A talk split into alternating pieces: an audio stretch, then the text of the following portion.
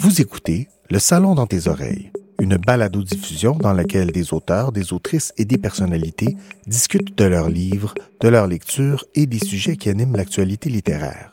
Les enregistrements ont été faits lors du dernier Salon du Livre de Montréal en novembre 2020. Ce contenu est aussi disponible en vidéo sur www.salondulivredemontréal.com. Bonne écoute et bonne lecture.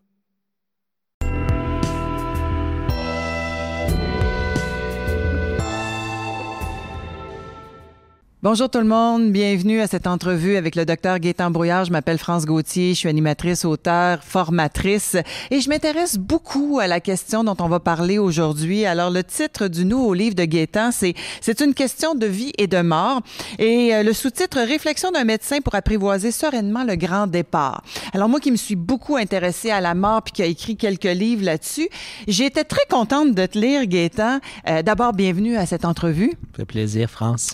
Hey, merci d'avoir écrit ce livre-là. Premièrement, parce que euh, c'est peut-être étonnant pour certains de tes collègues médecins qui vont lire ça, peut-être même un peu provoquant, mais tu t'es mouillé à fond en écrivant ce livre-là. C'est un peu le philosophe et non le médecin qui a écrit, si je comprends bien. Là. Tout à fait. C'était à la fois le philosophe et le médecin. Hein? C'est parce que la vie, pour moi, et la santé, ça fait partie de tout ça.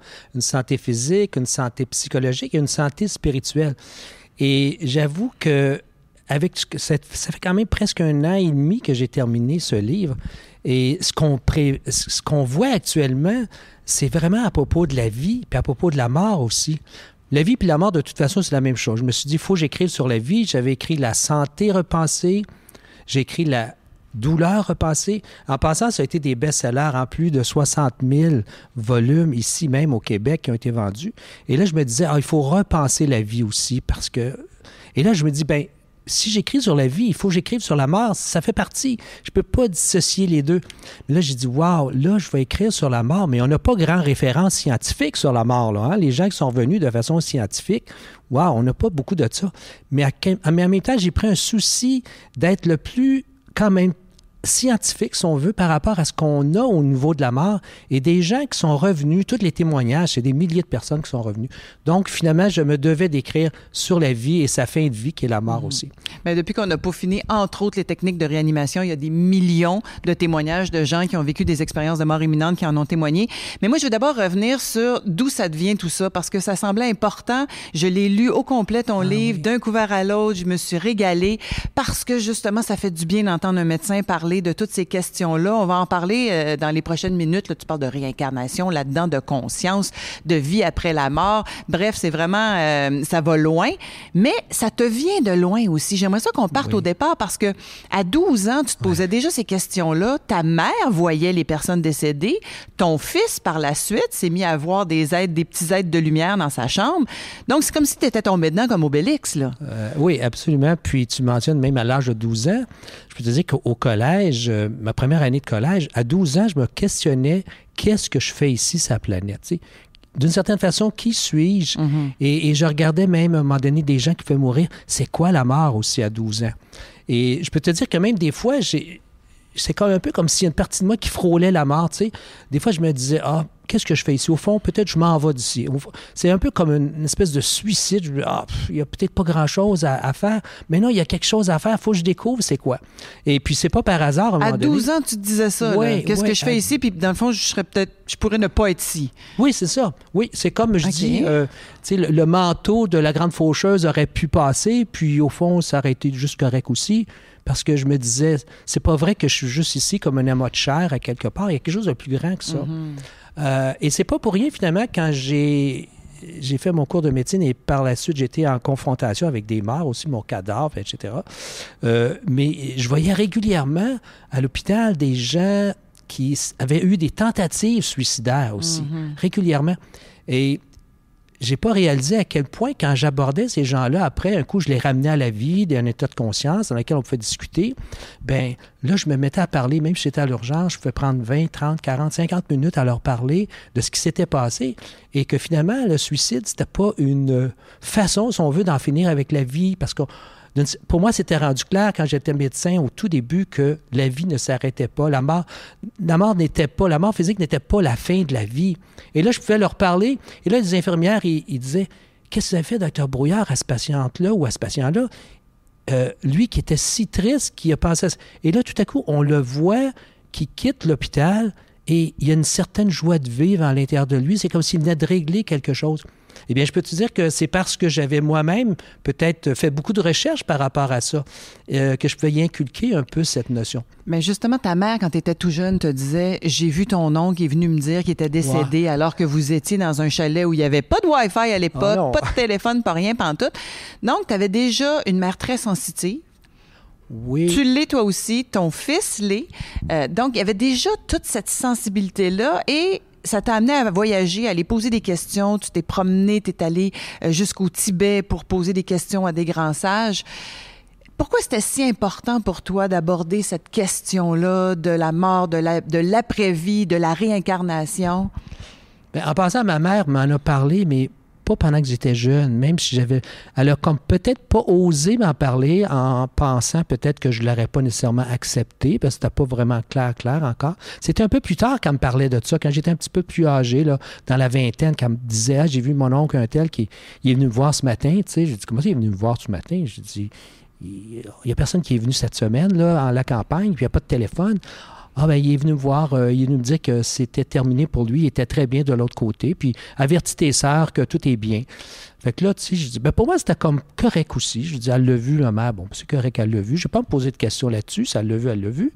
Mais euh, toute cette question-là euh, devait, pour moi, prendre vraiment une importance parce que je réalisais que peu importe ce qu'on fait dans la vie, aussi beau, on, peut avoir des belles professions, on peut faire beaucoup d'argent, on peut avoir toutes sortes de belles choses, mais finalement, il y a une question qui arrive dans la vie, c'est qui suis-je véritablement? Qu'est-ce que je fais ici? Puis au fond de ça, c'est quoi la vie? Il faut se poser la question un jour, c'est quoi la vie?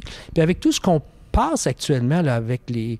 Euh, c'est une période difficile qu'on vit, puis je le dis d'ailleurs dans le livre au tout début que on va passer éventuellement une période de révolution, une période d'une certaine façon, il faut tout remettre en question, se transformer. Qu'est-ce qu'on fait dans la vie? Qui sommes-nous? Etc., etc. Donc, c'était pour moi euh, une question tellement. Pour ça, j'ai appelé ça une question de vie et de mort, parce que pour moi, c'était la santé repensée, l'après-vie repensée. Hey, c'est une question de vie et de mort. C'était tellement important. On ne peut pas passer sur la planète, sur cette plateforme d'évolution, sans se poser cette question-là un jour. Mais je pense que tous les êtres humains finissent par se la poser à un moment donné, ne serait-ce que sur leur lit de mort. Mais abordons les sujets que tu abordes, parce que ce qui est étonnant là-dedans, tu commences entre autres en disant, en sortant des, des euh, études qui ont été faites par des, surtout des physiciens, Hein, la physique quantique qui commence à expliquer que tout est énergie dans l'univers, qu'on serait de la lumière. Et là, tu pars en disant l'homme est, lumière, mhm. que l'univers c'est la pensée. Et après ça, tu vas aller parler de thèmes euh, quand même. Tu vas me parler, tu vas parler de clairvoyance, la méditation, de la vie après la mort. Parlons-en justement des recherches que tu as faites là-dessus. Alors, explique-nous un peu ta position ou en tout cas ta compréhension de c'est quoi l'énergie, qu'on serait lumière, par exemple. D'accord. Euh, j'essaie de définir l'homme, puis je dis sûrement qu'à un moment donné, on est capable de voir c'est quoi une formation, c'est quoi un corps humain, par exemple. Euh, puis on, cherche tout le temps à l'extérieur, mais peut-être qu'il faut regarder un petit peu plus à l'intérieur. Puis on s'aperçoit de plus en plus, euh, avec la physique quantique, quand j'ai commencé à lire là-dessus, j'ai dit, hey, ces bonhommes-là, c'est des prix Nobel, des, que ce soit Einstein, Planck ou Heisenberg, c'est des gens, c'est des génies. Ils nous ont dit des affaires tellement importantes, mais on, dirait qu'on les a pas vraiment écoutés encore, parce que c'est pas assez rationnel, c'est pas assez physique, on les touche pas assez. Mais tout ce monde de l'invisible est tellement plus important qu'on pense.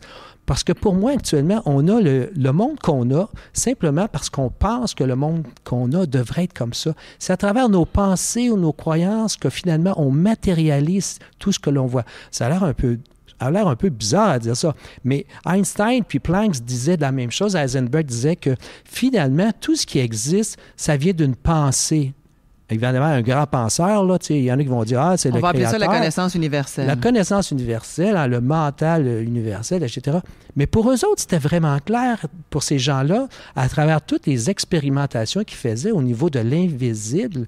Et en passant, c'est pas parce que c'est invisible que ça n'a pas de puissance. Hein. La guerre atomique, euh, s'il y a bien quelque chose de puissant, c'est quand tu vises l'atome. Donc, plus on va dans l'infini petit, plus on va expliquer les choses que l'on voit ici actuellement. Et même euh, Einstein nous disait que lui, c'est pas. Nous, on est dans la troisième dimension, mais pour lui, il y en avait onze dimensions. imagine, j'essaie juste de penser la quatrième, la cinquième, où on en est. Bien, tu peux t'imaginer avec autant de dimensions. Donc, c'est toutes des fréquences. Finalement, il faut réaliser que tout est vibratoire. Tout est vibratoire. Et que la pensée crée, tu parles beaucoup de ça, que la pensée crée, et que c'est important, même toi comme médecin, quand tu parles à tes patients, de, de réaligner leur pensée, parole, action, justement pour que ils aient une, influence sur leur propre biologie, leur propre santé. Là. Ça va aussi loin que ça. Ah, absolument, absolument. ça va même plus loin que ça, là. Je veux dire, en fait, je l'ai préécrit dans le livre. À un moment donné, quand les gens venaient s'asseoir, puis là, on, parlait ensemble. Puis là, à un moment donné, je voyais la personne, après un certain temps, la personne comme étant guérie. Tellement, là, que j'avais un petit... Il y, avait un, petit côté joyeux en moi. Puis des fois, les patients le, ressentaient, ça. Parce que je voyais à l'intérieur, là, je parlais, puis à un moment donné, je voyais simplement le problème qui s'en allait. Je le ressentais. Évidemment, je ne le voyais pas avec mes yeux. Je le ressentais. Mais c'est une perception. C'est une perception. Mais à un moment donné, il y a une patiente qui m'interrompt. Elle dit, docteur, vous êtes en train de rire de moi. Oh! Et là, j'ai dit, oh, là, ça paraît tant que ça, tu sais. Je riais pas d'elle. Mais pour moi, c'était, c'était réglé. Tu te réjouissais. Je me réjouissais parce que je savais que dans les prochaines semaines, c'était fini son affaire. Et là, je dis, waouh, ça va loin. Là. sais, autant elle, ça peut se, se tuner, si on veut, se synchroniser avec cette vibration de guérison. Et la personne qui est là, qui l'entend, qui l'écoute et qui, la, et qui visualise aussi l'autre personne de, ce côté-là, eh bien, c'est une formule gagnante, définitivement. Tu es un médecin quand même hors norme en ce sens que tu t'es intéressé à la, naturopathie, à l'ostéopathie, à l'acupuncture.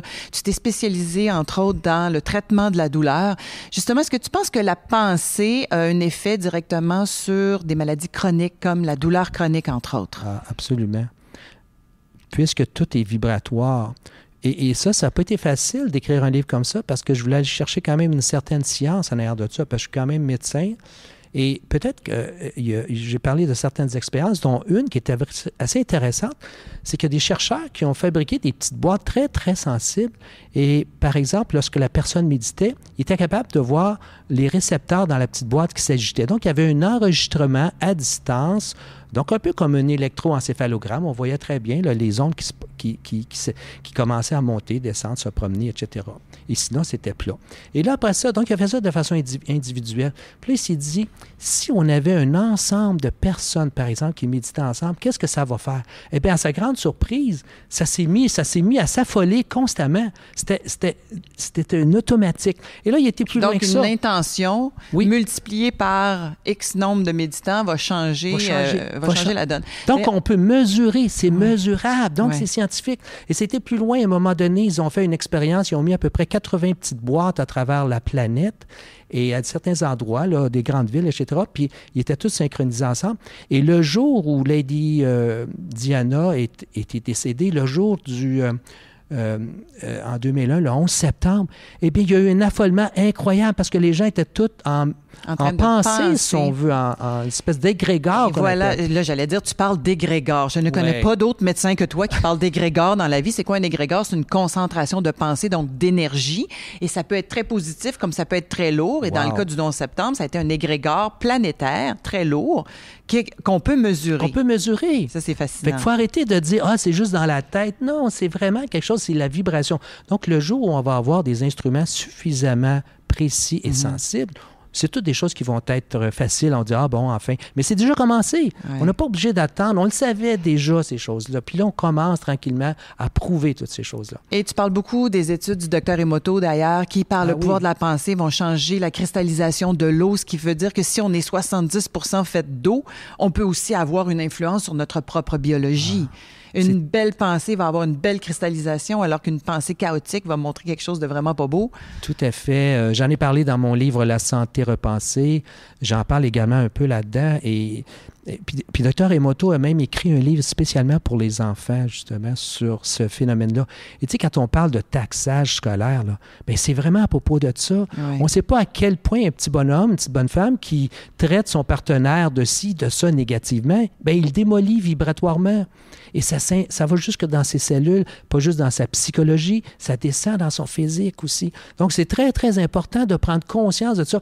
Et euh, euh, plus en plus, j'y pensais ces, ces, ces jours-ci, ces semaines-ci, ah, je pense qu'il va falloir que je retourne dans les écoles pour sensibiliser les enfants à ça, les jeunes enfants. Je l'ai fait avec des enfants de 5 ans, puis les enfants ont été vraiment, là, ils ont embarqué tellement. Et ils sont tout ouverts de toute façon ouverts, à ça. Ces jeunes-là. Oui, oui. Alors, on a parlé de la vie, parlons de la mort maintenant. Mhm. C'est quoi la mort pour toi? Qu'est-ce qui se passe pendant, au moment de la mort, Gaétan, selon toi?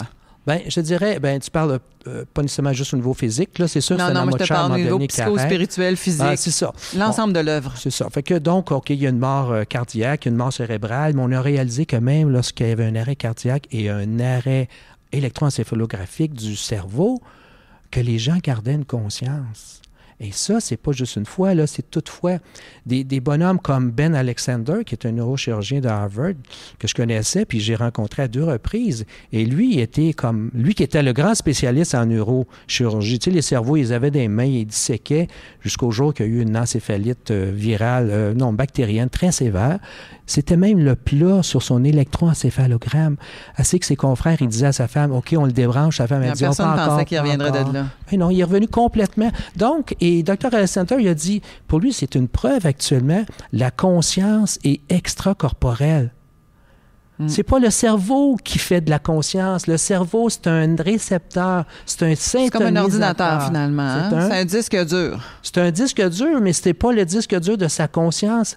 Tout ce qu'on a, c'est une conscience de la personne, mais ultimement, la vraie conscience est à l'extérieur du corps. C'est pour ça que lorsque le corps meurt, eh bien, la conscience, ça continue. Et monde- Alexander a écrit le livre qui s'appelle La preuve du paradis. C'est Ouais, La preuve partout à travers la planète en plus pour en parler. Effectivement, euh, c'était étonnant de- dans la bouche d'un neurochirurgien. Moi, en tout cas, quand ça a sorti ce livre-là, j'ai trouvé ça extraordinaire parce que ça venait appuyer des choses qu'on peut savoir, mais qu'on n'avait pas nécessairement de, de, de témoignages crédibles qui allaient avec. Et là, il y en a de plus en plus. Donc, la conscience, d'après toi, est-ce que tu en comprends, ou en tout cas, ce que tes convictions, c'est que la conscience survit au corps physique? Oui. Et, et- et c'est quoi la conscience? C'est difficile, diffi- c'est difficile à cerner la conscience. C'est un peu comme dire euh, euh, qu'est-ce qu'elle a l'air, France? Elle n'a pas l'air au- de ça, en tout cas, je peux te le Non, dire. non, mais tu- t'imagines, France est au deuxième étage, puis elle regarde une femme passer. Elle peut dire c'est qui cette femme-là? Mais là, il faudrait que France, qui est au deuxième étage, regra- regarde France passer en bas, puis qu'elle dise voici ça, c'est France, elle est comme ci, comme ci, comme ça. Fait que c'est très difficile pour la conscience de s'auto-définir. C'est pour ça que finalement, on a comme plusieurs consciences. Il y a une conscience de la personnalité. Il y a une Le petit moi. Il y a le petit moi, c'est ça. Il y a une conscience un peu plus grande et plus, à mon avis, plus l'évolution elle arrive, L'évolution, c'est juste une question d'expansion de conscience. C'est uniquement ça. Parce qu'au fond, on est des êtres de conscience. La conscience un peu plus grande, serait, on pourrait parler, par exemple, de l'âme, et la conscience encore plus grande, ce serait l'esprit. Donc, on est, on est toutes reliés. On est des petites parcelles. Et ça, on est d'accord que c'est une question de vocabulaire? Moi, je Ouais, l'aurais dit à l'inverse. Ouais. L'âme est plus grande que l'esprit ou un Ah, ben, l'esprit, ça dépend. Moi, c'est pas l'esprit mental, c'est l'esprit universel. Je comprends. Le grand C'est pour ça qu'il y a une question de vocabulaire là-dedans, puis on s'ostinera pas là-dessus, mais en même temps, ta conviction, c'est que la conscience survit au corps physique. Tes Oui. voyages au Tibet, ta, ta rencontre avec euh, aussi les spiritualités orientales, est-ce que ça, ça a influencé cette, euh, cette conviction-là? Je- Ben, c'est ça, je pense le mot, c'est la conviction. Donc, j'avais déjà la conviction, d'accord? Euh, là, il reste à la prouver un jour. Mais je te dirais que j'ai plus besoin d'attendre que la science me prouve une chose que finalement je sais. Il y a une partie qui sont vues, tu sais, raisonnables, euh, le- la raison, la- le raisonnement, l'intellect. Je- Je réalise de plus en plus que l'intellect ne peut pas comprendre ce que l'intuition est capable de deviner. De, euh, l'intuition peut deviner avec certitude. Mhm. C'est incroyable, ça. C'est-à-dire qu'on sait des choses Ouais. éventuellement que c'est ça l'affaire. Puis t'as pas besoin d'attendre que la science, parce que la science est en général toujours retardée. L'homme existe depuis longtemps, bien avant la science. hein, en passant, là, ça fait longtemps qu'on existe, bien, bien avant tout ça. là. Euh, que ce soit les lois de la gravité, ça a toujours existé. Qu'on y croit ou qu'on ne croit pas, ça n'a pas d'importance. La loi, elle est là, c'est un principe. L'âme et le grand esprit, ça, la surâme, la monade, peu importe, c'est aussi un principe. C'est quelque chose d'invisible, de subtil, mais c'est là, et il faut. Et on ne peut pas en prendre conscience tant et aussi longtemps qu'on ne l'observe pas. Hein? Ça, c'est une chose qu'on a vue en physique quantique. on sait à chaque fois qu'on regarde quelque chose, une expérience même scientifique, on en change la donne à chaque fois. L'expérimentateur n'est jamais quelqu'un de passif. L'expérimentateur, imagine, Va il influencer rien, l'expérience. influence tout ça. Et, et c'est la première chose à faire, c'est observer. Donc, il faut commencer à s'observer. Et le jour où on commence à s'observer, on commence véritablement à pouvoir avoir une possibilité de changer. Tant qu'on ne s'observe pas, il n'y a rien qui va changer. Tu abordes un- un- quelque chose là-dedans qui m'a fasciné parce que je t'ai même écrit quand j'ai commencé à lire ton livre, parce que je me disais, mon Dieu, mais quelle synchronicité incroyable. On collabore ensemble sur une plateforme Sem Media là, que j'ai lancée avec la réalisatrice Nathalie Ducharme et euh, on s'était pas parlé avant. Je lis ton livre et moi, sur cette plateforme-là, j'anime une série qui s'appelle Quand la science, alors, quand la physique rencontre la métaphysique, où est-ce qu'on aborde les mêmes sujets. C'est comme si présentement c'est dans l'air du temps et que plein de personnes sans s'être parlé vont arriver avec les mêmes découvertes ou les mêmes sujets, comme si la connaissance, elle est disponible, elle est là, et quand les gens sont prêts à l'entendre, il y a plusieurs canaux qui vont en parler en même temps. Ça, tu abordes ce sujet-là, tu, tu le dis, des scientifiques vont faire des découvertes en même temps. Comment c'est possible? Oui. Alors, ça veut dire que toute la connaissance, ce serait d'une matière accessible. Oui, c'est ça. La matière est toujours accessible. Il s'agit simplement de se tuner à ça. C'est une question de vibration. Le jour où tu te, euh, le jour où tu te syntonises sur une certaine vibration, eh bien, tu vas découvrir telle affaire. Et l'autre savant, à l'autre bout du monde, la même journée, il va être aussi en syntonisation. Il va avoir découvert la même affaire. tu sais. Il n'y a aucune relation directe, visible avec eux, mais ils sont indirectement reliés aussi. Mais on est rendu là, l'humanité est rendue là, donc on va aller chercher la connaissance. Ah oui. Dans, dans ce livre-là, à la fin, tu parles de karma, tu parles de réincarnation. Dis-moi, qu'est-ce que tu penses de tout ça? Ça, c'était des sujets un peu plus difficiles. tu sais. J'avais déjà un paquet de choses là-dessus. Et comment l'aborder pour le public aussi. tu sais. Premièrement, le karma, ben, ça a été peut-être l'occasion la plus facile pour moi de parler de karma parce que c'est pas compliqué du karma. Là. Puis, au fond, C'est de la cause à effet. c'est de la cause à effet. là. Tu sais, C'est c'est une loi, c'est une grande loi que si tu fais quelque chose à quelque part, tu dois le réparer ou en subir les conséquences. tu sais. Que ce soit pour toi-même ou pour les autres. Et je donne un paquet d'exemples de karma. Tu sais, si tu mets ta main dans de l'acide, ben, tu vas relever ta main puis tu dis, ah, c'est ça un karma d'acide. ben oui, la peau a toute tombé. C'est un karma. C'est simplement ça. Euh, Même, je donnais l'exemple, tu vas stationner, puis dans ton égarement, ben, tu stationnes, tu prends deux lignes au lieu d'une, tu sais, puis les ta- stationnements sont serrés un peu. Et là, quand tu arrives pour prendre ta voiture, il y en a un qui attend, c'est à la seule place. Là, tu as le droit à un paquet d'injures. Mais tu t'es attiré un karma. Tu n'as pas fait selon les règles, à quelque part. C'est ça du karma aussi.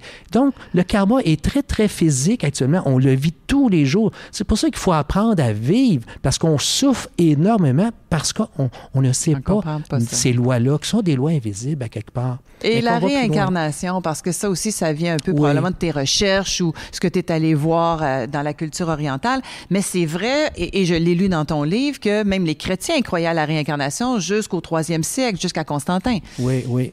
Oui, déjà, même, j'ai- j'étais retourné. Moi, même plus jeune, j'ai lu tous les livres, le Nouveau Testament, je savais tout ça par cœur. Puis, je, me souviens de- des passages de Jésus où il demande, les apôtres, ils demandent Étais-tu la réincarnation de Ésaïe Ésaïe, ah, wow. Tu sais, fait que déjà, on pensait à ça. Fait qu'on en a beaucoup coupé dans la région catholique parce qu'on croyait à la réincarnation auparavant. Et quand j'ai fouillé, effectivement, c'est à partir du deuxième concile de Constantinople qu'on a décidé de, oups, on n'en parle plus de la réincarnation.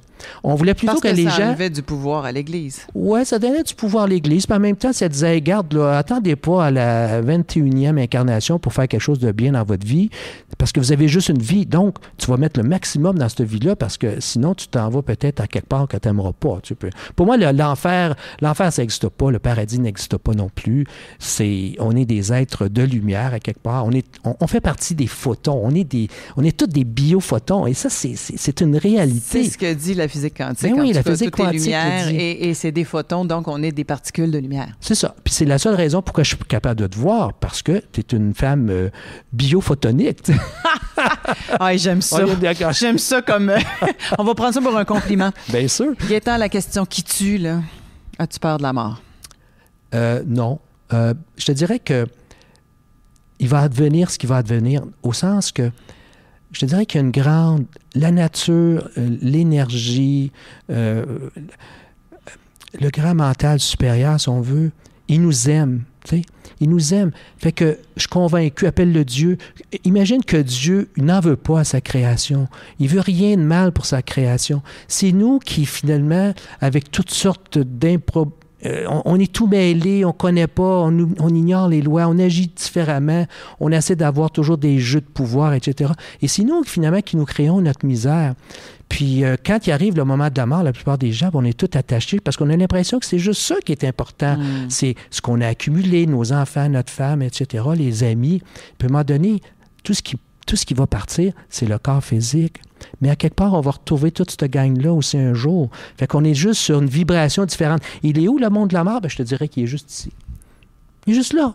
Puis là. puis, là. puis là, puis là. puis j'avais dit même à Denis Lévesque, regarde, il, il, est même à l'intérieur de ma main, il passe à l'intérieur de ça c'est une fréquence différente. Les gens, ils pensent en termes de physique euh, ben, ben newtonienne, tu sais, espace et temps, etc. Il n'y en a pas d'espace de jour où tu arrives dans l'invisible, mm. dans le, ce que j'appellerais le, tout le côté vibratoire. Donc, il s'agit simplement de changer de vibration et tu rencontres des gens différemment dans ces vibrations-là aussi. Ben, juste les ondes présentement qui font en sorte qu'on est capable d'être ben, ben diffusé, là, ils sont partout en même temps. C'est ça. Puis, euh, je dirais que déjà Radio-Canada, euh, TVA est ici, tout le monde est ici, là. Tout le monde, est là. Tout le monde est dans le party ici. Il juste qu'ils se syntonisent sur la même fréquence, puis tout le monde entendrait la même affaire. Est-ce que c'est une espèce de leg pour toi, ce livre-là, là, qui est magnifique? C'est une question de vie et de mort. Je vous le dis, là, prenez le temps de lire ça parce que ça fait du bien que ce soit un médecin qui aborde tout ça, qui apporte aussi euh, toutes les études qui ont été faites, euh, des grands scientifiques qui se sont posés ces questions-là, qui ramènent aussi dans l'histoire parce que tu nous ramènes à Einstein qui disait dans le fond à la fin de sa vie, tu le dis pas là-dedans, mais Einstein à la fin de sa vie disait c'est bien beau la relativité, là, mais moi je veux comprendre Dieu maintenant. Ben oui. Tout à fait. Alors, est-ce que c'est ton leg d'une certaine façon? Ben, il y aura d'autres livres, là. Mais tu je ne sais pas encore, mais je ne sais pas. Peut-être des romans, je ne sais pas. Mais euh, effectivement, j'avais. Euh, il fallait. À un moment donné, en 2015, quand j'ai écrit La santé repensée, j'ai dit Ah, je ne peux pas arrêter. Là, ça fait 43 ans de médecine. Là, à un moment donné, il va falloir, euh, va falloir partir, faire d'autres choses. Puis comment sensibiliser au lieu de un à un? J'ai dit il faut que j'écrive. faut que j'écrive voilà, j'ai écrit c'est quoi pour moi la pensée? Et comment les gens devraient retourner le pensée, comment retrouver leur, santé? Et Guy Corneau avait bien défini comme dire allez chercher votre médecin intérieur. encore là, la synchronicité avec Guy Corneau, c'était assez incroyable. Après ça, c'était la douleur. Après ça, c'était la vie repensée, la douleur et, la, mort, finalement, en bout je te dirais oui, c'est une trilogie qui fait que finalement, pour moi, ça résume un paquet de choses. Et c'est des, des, livres qu'il faut re-relire, hein, parce que je l'ai relu encore, parce que je vont sûrement me poser des questions sur mon livre. Il faut que je me souvienne de quoi j'ai écrit. Tu l'as oublié des ben bouts. oui, puis je n'ai oublié des bouts. Fait que j'ai dit, oh, ya, ya, je trouvais que c'était bien écrit, tu sais, puis je me suis surpris moi-même. Non, mais je vais pas... J'adore ça parce que c'est vrai que c'est bien écrit. Mais non, mais je, je, dis, comment ça j'ai pu dire ça comme ça à un moment donné? Probablement, j'étais tuné. T'étais probablement très inspiré. Ben oui, j'étais sûrement inspiré. Là. C'est, pas, c'est pas une vantardise, mais c'est juste que je dis, waouh, ben, ça fait partie finalement que c'est, ça la vie. C'est ça la vie. Et si tu te permets de dire que la vie c'est grand, ben tu vas devenir grand aussi. Est-ce que tu vas te réincarner, euh, Gaëtan? Bien sûrement, hein, j'ai encore beaucoup à apprendre. on va revenir ensemble, on va avoir d'autres choses à, se compter dans sa prochaine vie. Alors, c'est une question de vie et de mort, réflexion d'un médecin pour apprivoiser sereinement le grand départ. Allez vous le procurer, il est déjà partout dans les grandes librairies et aussi, et on peut se le commander sur le web, c'est la mhm. mode de ce temps-là sur le net. Alors, merci beaucoup, Gaëtan. Merci d'avoir écrit ce livre-là. Et euh, merci aussi parce que nous autres, on va se retrouver sur SEM Media. Gaëtan, il va offrir une formation qui s'appelle euh, justement Connecté à son médecin intérieur. Fait que j'ai déjà hâte. On va tourner ça ensemble dans quelques semaines. À très bientôt. Euh, puis merci beaucoup pour ce leg. Ben, merci euh, ce, bel accueil que tu m'as offert, euh, France. Et merci aussi au, à tout, ici au Salon des Congrès là, pour le Salon du Livre. Merci à vous tous et bonne lecture. Oui. Merci. Merci.